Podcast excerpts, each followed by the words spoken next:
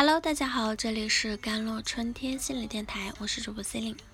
今天跟大家分享的文章叫做《所谓的懒只是一种表象》，那么它背后的本质是上篇。新的一年，大家都踌躇满志的时候啊，想聊的一个应景的话题是如何摆脱自己的惰性。我想，许多朋友可能都曾经或正在面临一个困惑：很多事情自己其实是想去做的，也知道有其必要，但就是一直拖着不想动。那么怎么办？懒其实是一个表彰，它不过就是缺乏行动力的另一种说法而已。那么为什么这些人总是能够充满热情？干劲和行动力，甚至完全不畏惧风险和成本呢？其实很大一部分原因是跟他们的性格特质和生理因素有关。大脑中跟决策、行动和动机相关的功能啊，主要是由多巴胺或者相关回路的影响和调控。那但这是不是意味着我们完全无法干预和调控呢？当然不是，前面讲过啊，所谓的懒只是一种表象，那么它背后的本质究竟是什么呢？我们可以用下面这四个线图来分析，也就是说，我们可以通过内因、外因、动力、阻力的分类，把所谓的懒大致划分为四种不同的心理机制。第一种就是价值排序，内因减动力。最常见的懒啊的机制，是因为缺乏内在动力。简单来说呢，我们之所以不去做很多该做的事情，是因为我们认为那些事情不重要。抱着这样的念头，是很难把事情持之以恒的干下去的，因为你缺乏动力。因此，一旦遭遇到阻力啊，一点点麻烦，一点点挫折，一点点不方便，需要调整自己的心态和习惯。就很容易半途而废。一定呢，不要为了学习而学习，而是基于实际的需求去学习。我们一定是先去探索外部世界，发现自己不足的地方，想要弥补这个不足，再有针对性的去学习，这样你才有动力把学到的东西应用到实践中，才能真正内化。如果你觉得自己懒的原因是因为你认为你要做的事情很无聊，提不起兴趣，那么很可能是属于这一种啊。第二点呢，就是反馈缺失了，外因减动力。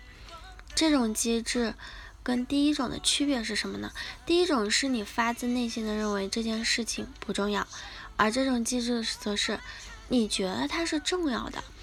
但是在持续去实践和行动的过程中，时间拉得越长，缺乏及时反馈，从而让动力啊变得后继乏力，无法抗，就是抵抗嘛外在的阻力，对不对？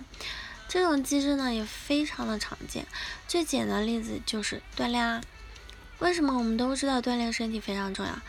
但却总是坚持不下去，最重要的原因就是锻炼身体这件事情见效的时间实在是太长，在这个过程中，我们很容易感受不到正向的反馈，反过来还会带带来许多不舒服的体验，疲惫、疼痛、出门、社交，从而造成阻力远远高于动力，难以持续的行动嘛，包括作息啊。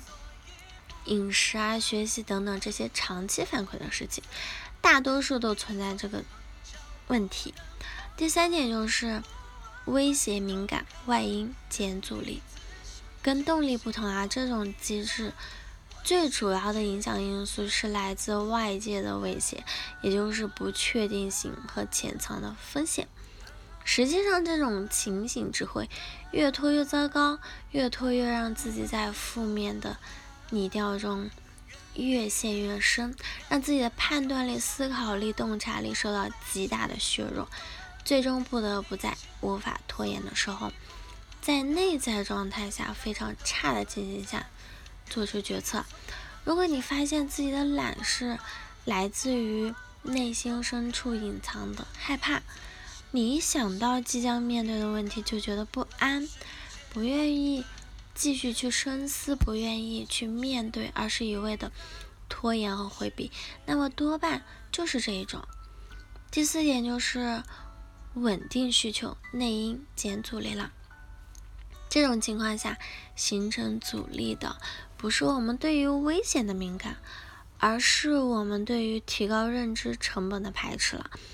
大脑下意识的不愿意改变过往的模式，因为这意味着付出更高的成本，耗费更高的资源。这种情绪下的懒表现为什么呢？通常表现在。培养习惯了，改变行为过程中跟旧习惯、旧行为的对抗。